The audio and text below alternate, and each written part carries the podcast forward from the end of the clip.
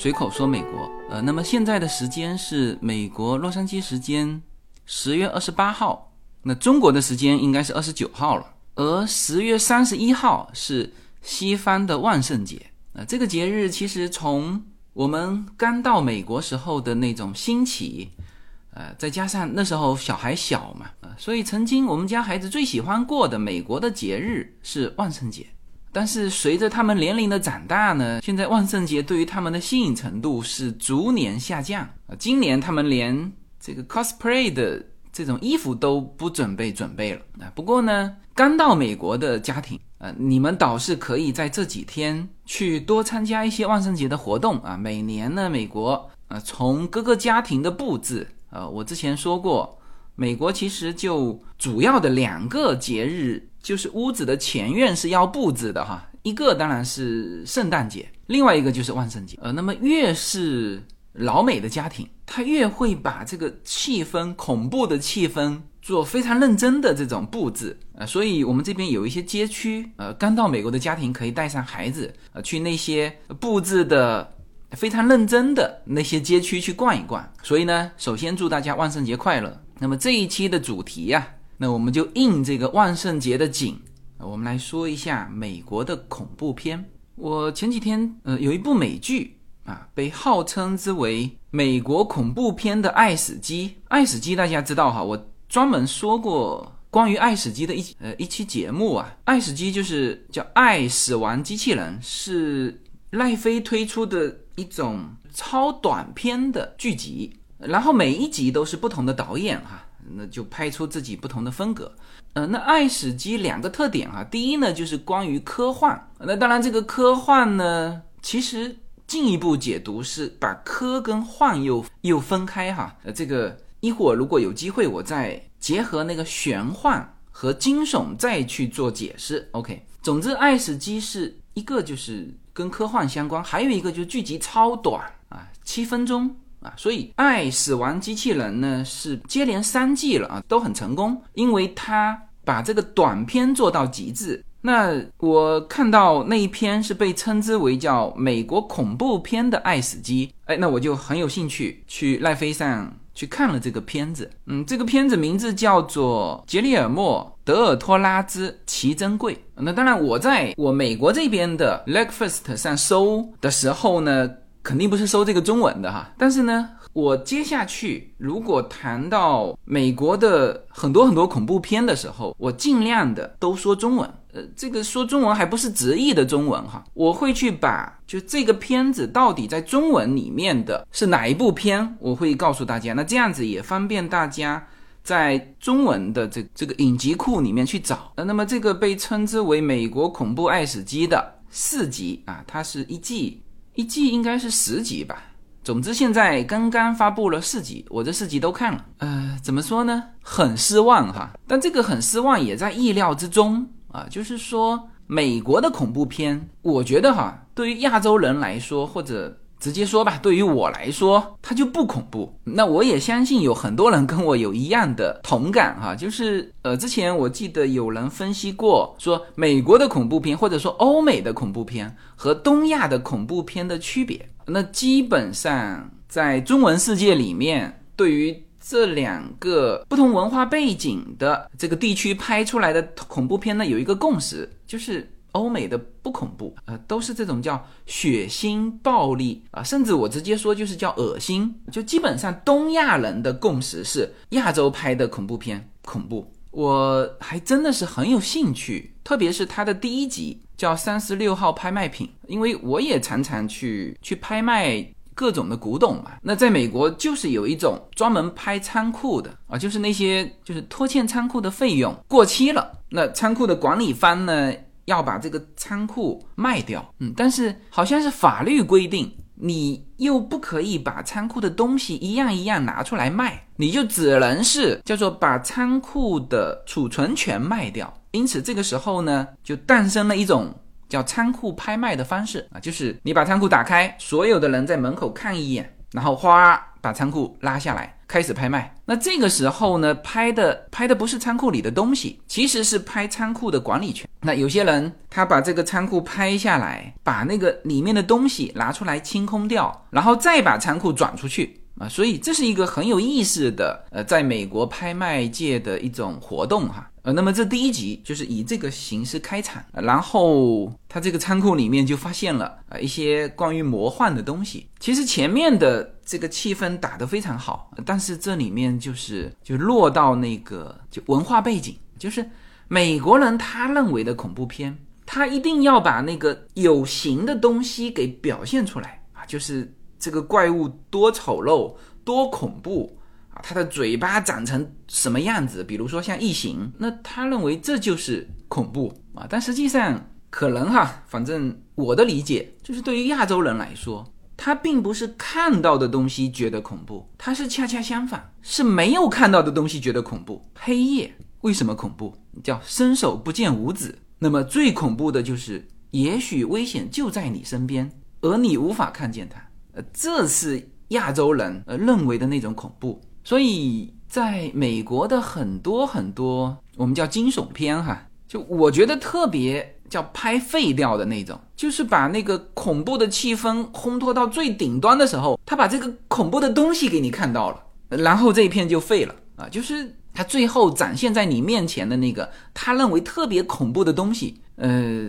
当然你如果早些年早年。哎，这这是一个恐怖，但是现在这种各种恐怖的东西，特别是在影像上啊，你看到的，就是你包括异形，那异形其实是刚刚推出来的时候，是大家感觉到恐怖的哈，是有形的东西能够让你产生恐怖感的这个极端，就是那个异形，或者叫钢铁战士啊，那个拉开头盔之后，那就是人类觉得最丑陋。呃，最恐怖的那张脸啊，他就把它塑造成这个样子。也就是说，在现在，你再以有形的东西去塑造这种恐惧呢，见过第二次你就不觉得它恐惧了。所以，那个三十六号拍卖品，当它最恐惧的东西出现在面前的时候，你会突然间觉得很搞笑啊。这个就是，反正我们认为美国恐怖片不恐怖的地方，或者是说，呃，他拍的对于我们来说非常失败的地方。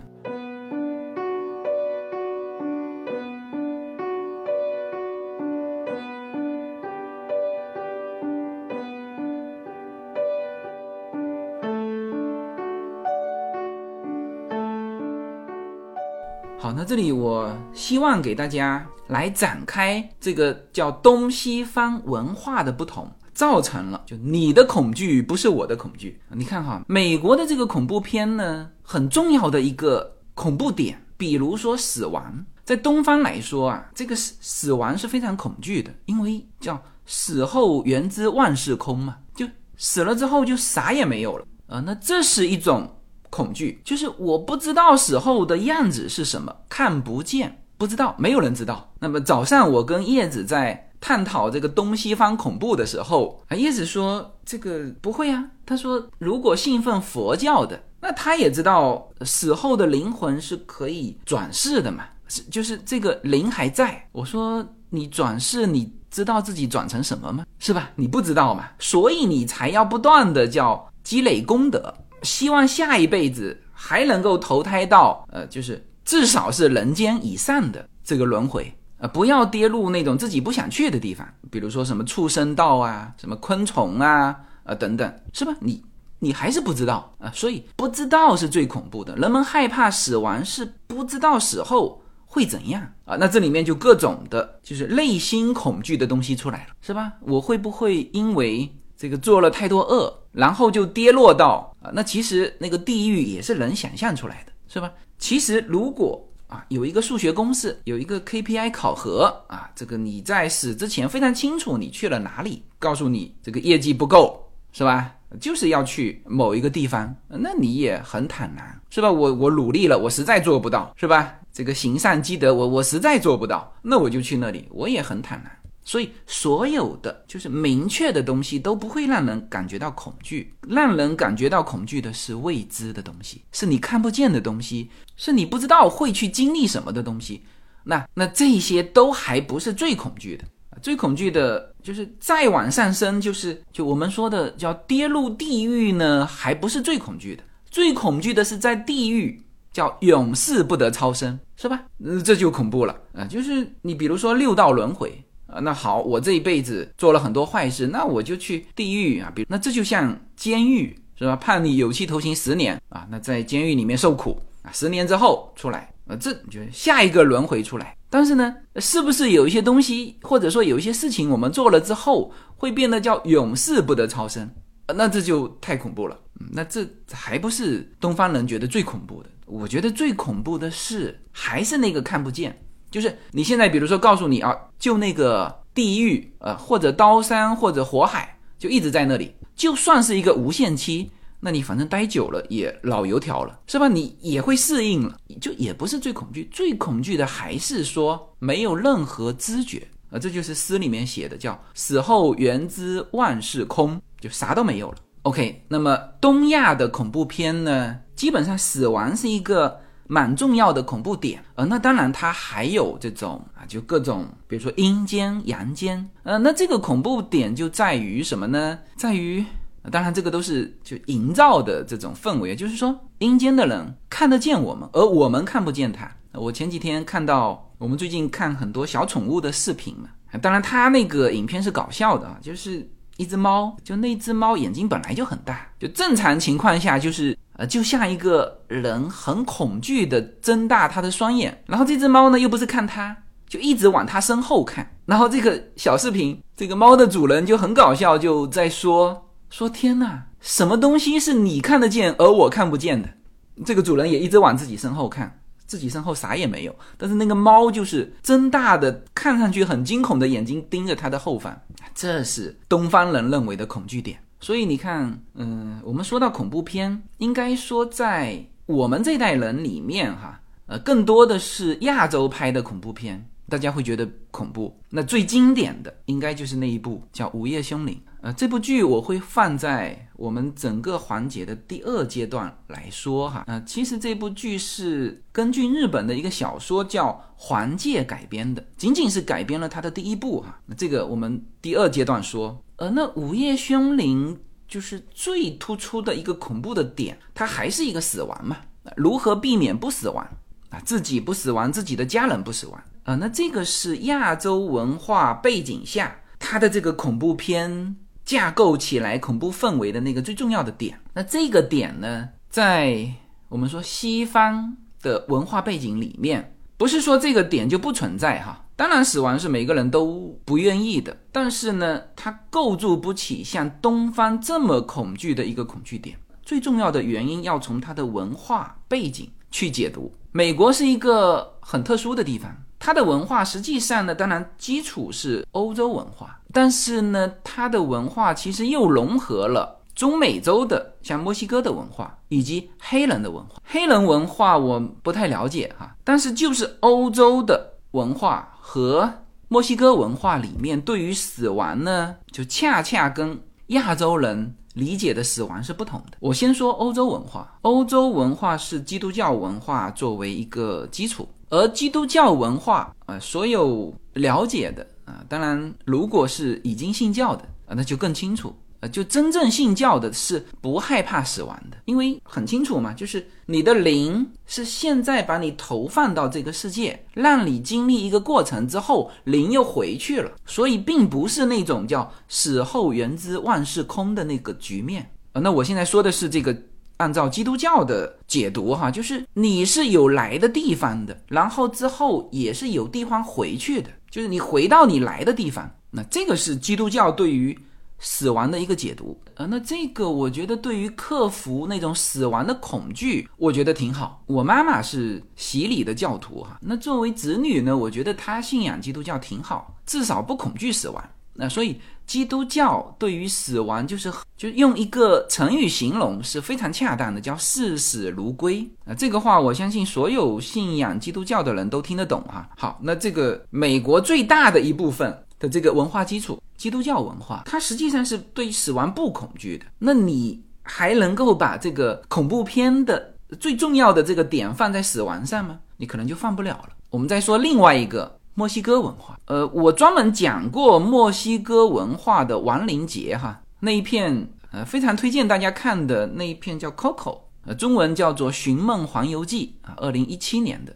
呃，大家去看一下，就特别能够理解墨西哥人对于这个死后的人去到哪里，或者说他对于死亡的一个理解啊，包括这个他也有中国人说的叫做阴间跟阳间哈，呃是不同的地方。但是呢，在这个亡灵节的时候，为什么要摆那种祭坛啊？就是。把过去的亲人的照片啊摆在这个祭坛上，其实这个呃中国也是有的，当然中国摆的是这个牌位，呃这个的差别是中国是叫祭奠亡灵，就是比如说你烧纸，那这个纸呢是是 email 到阴间去的，就是把这个钱给到他啊，当然现在还有烧各种东西哈，呃那这个是中国的祭奠方式，但是墨西哥的亡灵节不一样哈，他是把。这个故去的亲人在这一天请到阳间来啊，他认为呃这个故去的亲人会会回来啊。那当然，中国比如说你摆那个贡品，可能也是请这个呃故去的亲人能够过来吃的哈。但是好像如果说故去的亲人他就跟你生活在一起，这个在。东方文化或者在中国的文化背景里面，好像也不合适，或者没有那么明确的像墨西哥文化这种，呃，他就说的非常清楚，就是在这一天，所有死去的亲人都会来到我们家啊，所以要摆各种祭坛。那像墨西哥的这种文化，你再去分析这个这个亡灵的时候，你发现这个文化其实跟基督教的文化是是贴切的，就是它不轮回嘛，就他还是他。他走了多少年，回来还是他，是吧？而东方的是轮回转世了，东方的这个死亡，是吧？你要过奈何桥，要喝孟婆汤，为什么？因为你要转世嘛，留着前世的记忆不太好，是吧？但是呢，很奇怪的是，这个在佛教和东方的文化里面，因果又是留下去的。大家记得我之前有跟。大家分享过我跟一个佛学大师的一个探讨，就我实在搞不清楚为什么上辈子种下的因，在下一辈子会发出那个果。就是如果同样是一辈子，是吧？我过去啪一巴掌打了打了这个人，那他立刻可以啪打回来，这叫因果。种下的因立刻能够得到这个果。OK，那问题是下一辈子那个我已经不再是上一辈子的这个我了，为什么这个？这个果还是会找上他，然后当时那个大师跟我说了一通，这个导师说清楚了，就是就是你不要把这两个我分开嘛，就是那个我还是还是我，只是形体变了，所以呢，之前种的因还会爆出这个果，那当然这里面有恶果和善果了。总之，东方的死亡它是一个轮回，而西方的死亡他人还在，所以才有说，就是上帝有一天。叫审判日嘛，所有的人都会从地里上来，然后当然有人会说啊，那你这个地面怎么站得下？哎，你这不用考虑这个，人家说的是零啊，然后接受审判，然后人的一辈子呢就一世，呃，至少你在人世间就一世。呃，关于这些文化呢，我觉得以后我专门再讲一期哈，因为其实。你人在美国嘛，你多多少少都会遇到这个基督教的朋友和你探讨这些这些话题啊，灵啊、魂啊和你的身体啊啊等等等等啊。总之呢，你想想看，就是如果是这么解读啊，无论是基督教的文化还是墨西哥的文化，如果是这么解读，那死亡只是只是你去了其他地方，你还在，你在人世间走了一趟，只是什么呢？只是你。在这个学校毕业了，然后去了另外一个学校。那你在这个学校并不是说不重要，所以你跟基督教的人探讨的时候，他会分开，就是你的肉体身体的成长啊。有些人是到了就快死了，或者说肉体衰老了的时候，你的灵还没有成长，就你完全不知道，或者说你的成长在心灵上还是个婴儿，他们总是会这样分开嘛。所以你在人世间。做的事情或者那些的感悟呢，也是有作用的，呃，不是不是说完全没作用，就相当于什么呢？就相当于你这个小学，有些人学得好，是吧？那他到中学，那他就有基础啊。那你这个小学呢，整天都在玩啊，有些叫玩世不恭，刷一下就过了一辈子，啥都没有感悟。那你这个小学读的就是，他也让你毕业哈，那那这种就属于学习成绩不好，是吧？别人该学的学了，你没学到，但也毕业，也升到呃下一个高阶的这种世界去，哎，所以你这么一解读啊，他直接就把这个死亡最恐怖的东西给让你看得很清楚，怎么来怎么去，是吧？来的时候是什么样子，去到那个地方是什么样子，给你植入的根深蒂固。那这个从恐怖片的角度来说呢？这就变成美国的恐怖片，你如果去强调死亡这一点，根本引不起这个市场的对于这种恐怖片的期待，是吧？所以就是美国的恐怖片，嗯，我觉得叫惊悚片比较合适啊，就是血腥、暴力、恶心你，是吧？有些人怕那种毛毛虫，哎，那他就搞一堆毛毛虫恶心你，嗯，那么这个是。就是解读一下为什么美国的恐怖片有一些在我们看起来完全不恐怖，它是跟文化有关。当然，欧美题材还是有一些我觉得拍的挺好的恐怖片的。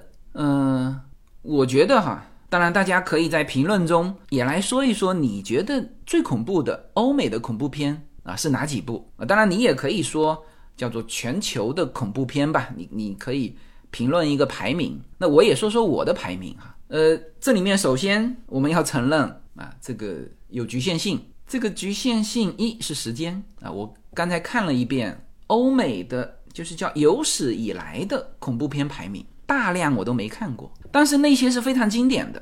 但是一看它的那个时间，一九三几年是吧？它可能是呃第一部怎么样怎么样题材的恐怖片，但是这种片源。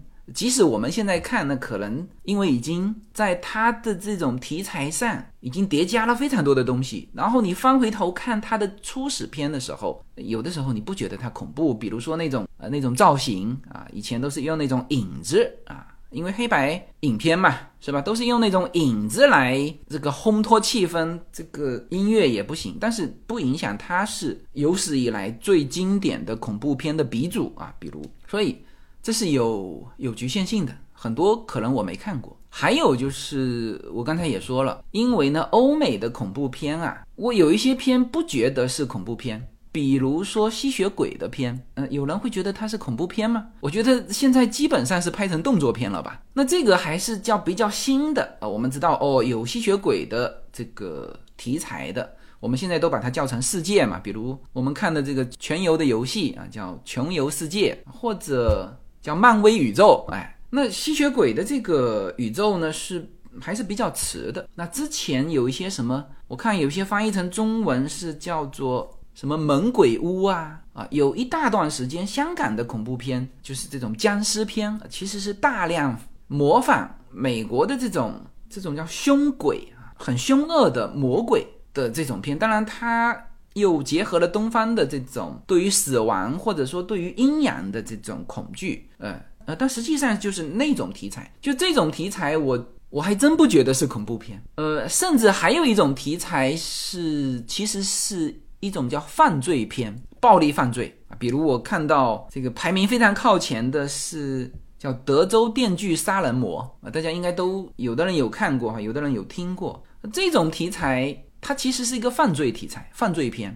呃，它不断的拍下去之后呢，就是你的杀人手法要不断翻新啊。还有一片，比如那个叫《死神来了》啊，曾经非常火哈，后来直接拍到第七部还是第八部，后来就就拍成搞笑片了，因为它要不断翻新它的这个很偶然的，就是那种死法嘛。你继续往下拍，就有些就是太过于。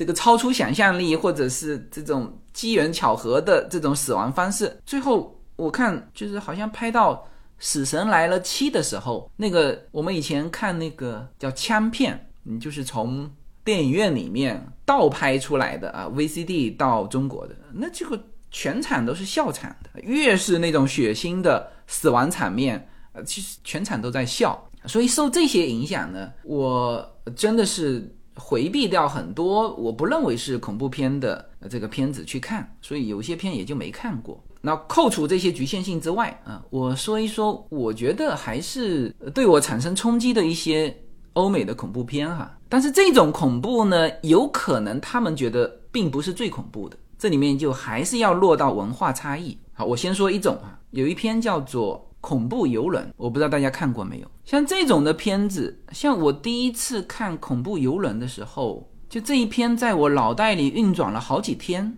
当然，本身恐怖游轮也是排在美国恐怖片比较靠前的位置啊，但是不是什么前五啊。但是如果现在叫我一下子想，我觉得恐怖游轮是我觉得比较恐怖的。它的恐怖点就在于不断的轮回，你困在一个局面里面出不来。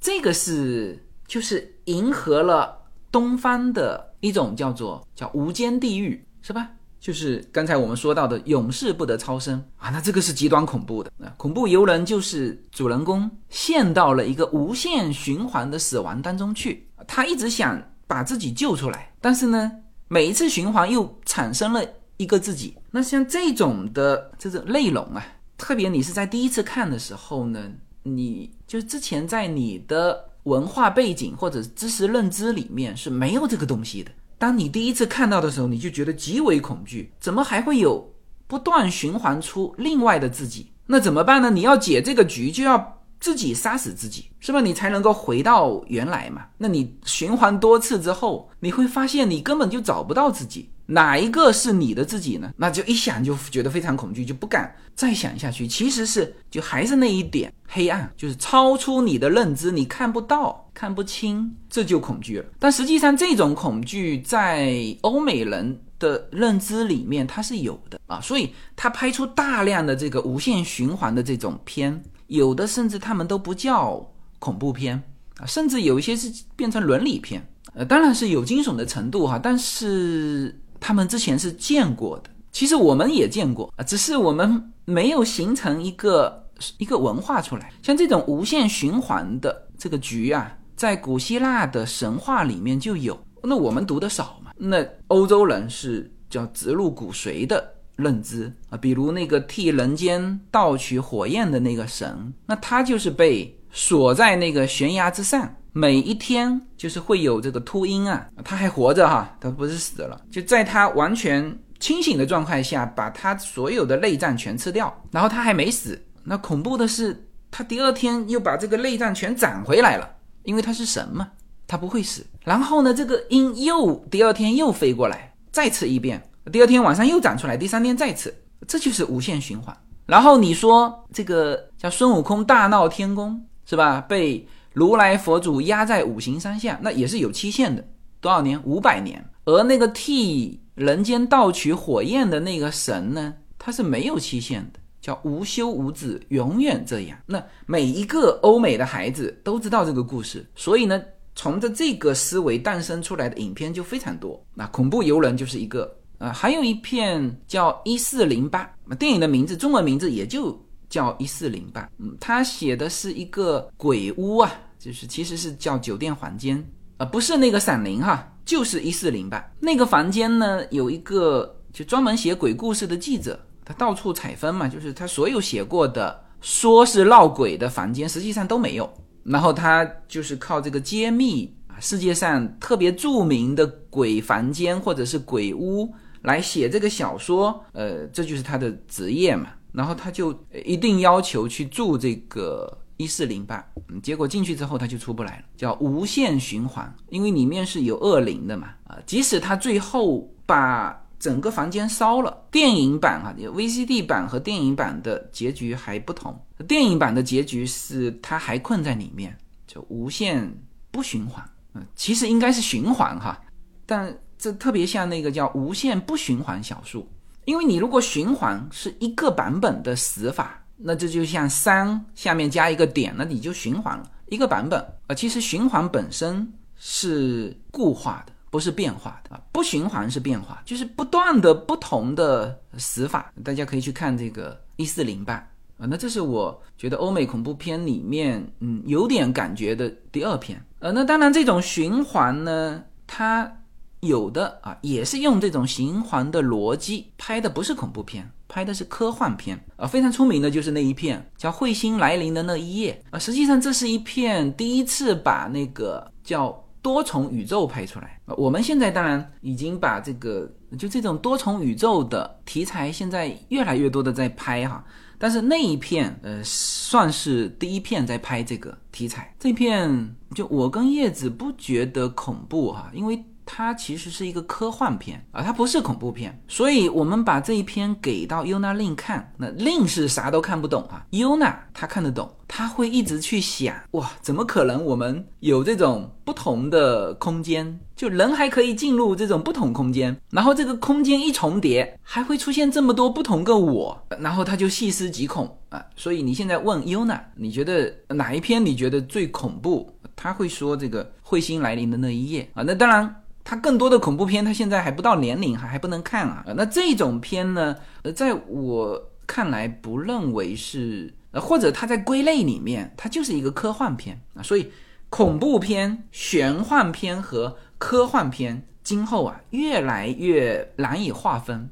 那当然还有，比如说像源代码啊，这是比较新的，也是不断的轮回。那它要从轮回中解脱嘛？那甚至还有一些就是时空的轮回，就是比如说蝴蝶效应，那那这是把那个叫时空穿梭和和这种循环又结合在一起，就是当你回去做了一件事情，然后又改变了现在啊，那这个题材就被运用了很多，就是这一类的，就是循环的这个理念呢，其实被各种题材在用，然后其中有两片就是我说的。恐怖游轮和一四零八，呃，大家可以去看哈，这是我觉得循环的这个题材用在恐怖片里面拍的比较好的。好，那还有一种，那我说一片哈，叫《小岛惊魂》，我不知道大家看过没有，是指一个母亲带了两个孩子，生活在一个很大的房子里面。呃，考虑到有人没看过哈，我就不再剧透。总之，它的惊悚点在最后反转。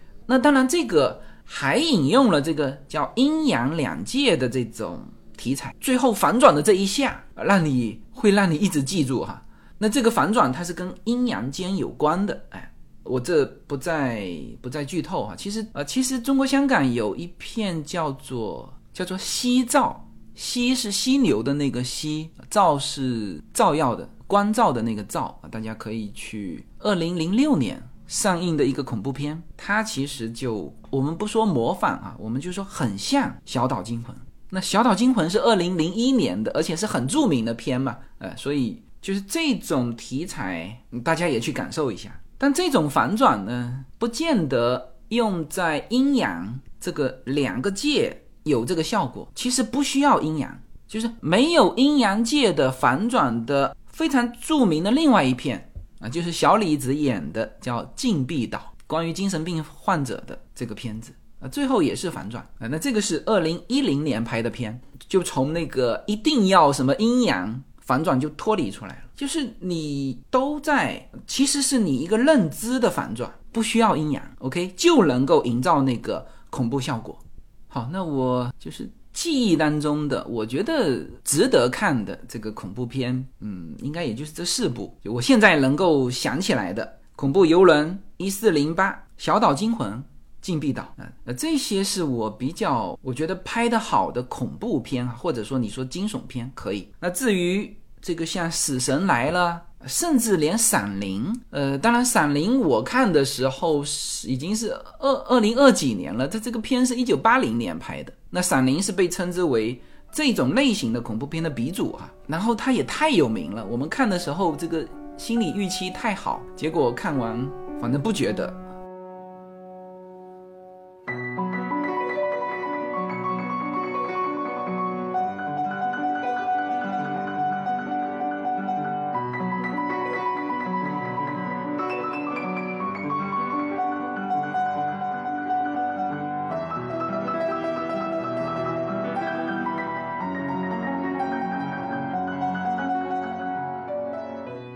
那刚才说了，我这个看恐怖片肯定是有局限性嘛，有一些片我不看，然后呢又有时间的这个局限性，我这里简要的扫一眼吧。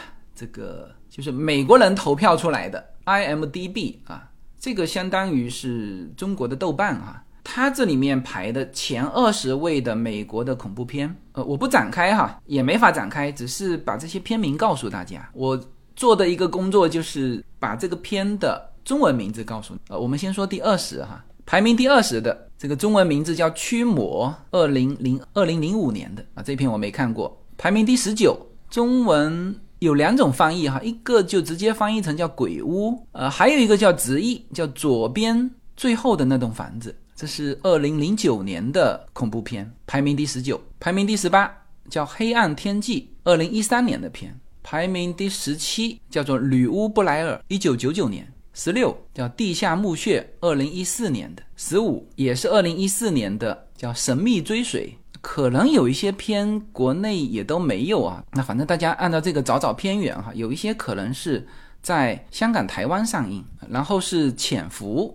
是二零一零年的恐怖片，然后第十三是一九八一年的，更多是翻译成叫鬼玩人，呃，玩是玩耍的那个玩哈，也有翻译成思辨，好像排名第十二，那就更早了，一九七三年的，呃，其实它的英文名是叫 Don't Look Now，就现在不要看，但是呢，中国就中文体系里面它翻译成叫现叫威尼斯吃魂啊，这个就跟直译差异比较大的说一下。排名第十一，一九七三年的叫《驱魔人》，这片好像有有听说。好，来到排名第十，是叫《林中怪人》，它有系列哈。这个《林中怪人》是《林中怪人一》，二零一四年的。排名第九啊，大家非常熟悉的《闪灵》，一九八零年。排名第八，二零一三年的叫《招魂》。排名第七，一九七八年叫《活死人黎明》。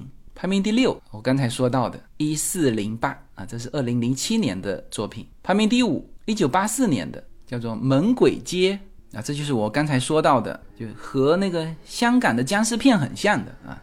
排名第四是二零一五年的《女巫》，这个是美国跟加拿大合拍的。好，排名第三，一九八六年的第一部《异形》。排名第二是二零一二年的《林中小屋》。呃，这也是有个系列哈，这都是第一部，排名第一是一九八七年的《鬼玩人二》，另外一部刚才提到的《鬼玩人一》是一九八一年的，只排名了第十三位。OK，这个就是简短的过一遍啊。其实这些片很多我都没看过，而且呢，这个是 IMDB，就是欧美人投票投出来的，嗯，它的恐怖程度或者说大家喜欢程度可能。和这个东方人的就认为的那个程度完全不一样，但是呃，这个就是排名前二十的啊，美国恐怖电影。好，那最后呢，关于我心目当中最就摆在恐怖片第一位的这个《午夜凶铃》，呃，就没有时间去讲了。呃，当然今天这一期也完全可以不讲。那最后说几句吧。其实《午夜凶铃》呢是有小说版本的，而这个小说版本。其实一一共是写了四本，名字叫做《环界》，环就是环形的环啊，界是世界的界。午夜凶铃只是把它的第一部啊，基本上比较完整的，没有做太多修改，整个情节当然主人公换了，因为在环界里面的主人公是男主角。那日本呢，东方的这种恐怖氛围，他总喜欢把这个主人公变成那种很弱小的女性或者是小孩。啊，所以他这个做了一个改动，其他的故事改动不大，但这个不是重点哈，重点是其实《环界》这本书啊，四部哈，实际上人家是一个叫科幻小说，这个大家会觉得有反差吧？你看《午夜凶铃》的时候，它其实是非常完整的自成一体的，叫做恐怖故事，是吧？因为它最后有一个这种让你细思极恐的、不断循环的这个结尾，因为你也看了那。那个录像带嘛，是吧？那么后面三部你看不到，也就是说，他只是把这个这个问题提出来，没有去把这个问题解掉，就是让你看不见。《午夜凶铃》的结尾就是你你还不敢确定是不是复制那个录像带就可以这个不死亡，是吧？然后《环界》这本书呢，第二部、第三部、第四部就慢慢的把这个这个局给解开了啊，他为什么要求？循环呢？啊，本来这个贞子的，我们说叫怨恋啊，那你把他尸体找到，就像电影里面，就是所有人都认为，所有的观众都认为这个局已经解开了嘛，是不是？他为什么要你去复制录像带呢？这个大家考虑过没有？为什么只有病毒才才会复制？这不是那个我们理解的这种因果。就是当你找出这个点，这个怨念就破灭了嘛，是吧？就解开了。他为什么要扩散？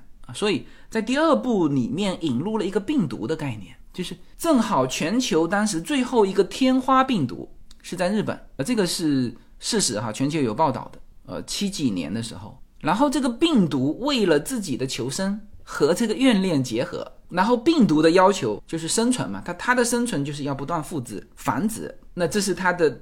第二步啊，第三步就就写到科学了，因为其实到病毒这里就有点科学，到第三步、第四步基本上就是把这个局给解开了。这里我就不再剧透啊。第三步基本上就写到那个环界，就是为什么会产生这种病毒无限复制。第四步实际上写的是我们，就我们到底是什么，我们到底在哪里？嗯，这些大家不用去去多想。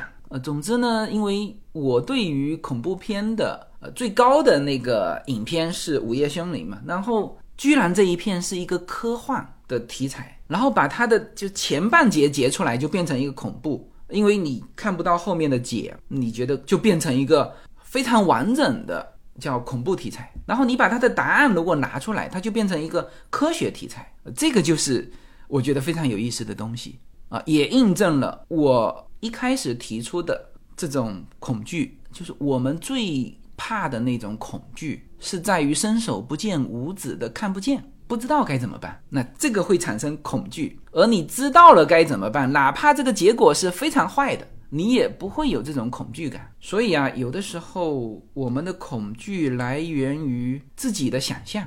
你越是看不见，你越会去想象。好，那这个时候克服你的恐惧，就一种就是不去想，但是人往往会去想。那这个时候你要控制你的想象。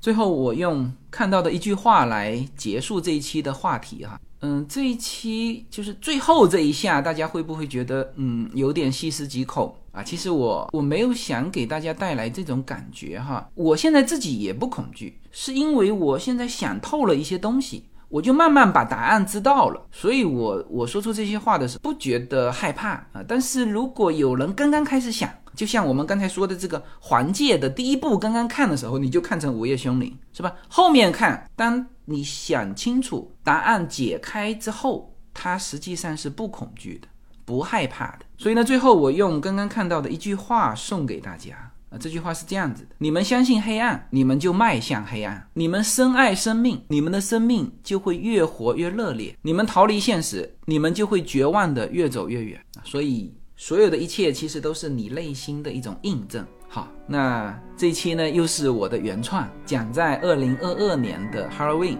祝大家万圣节快乐。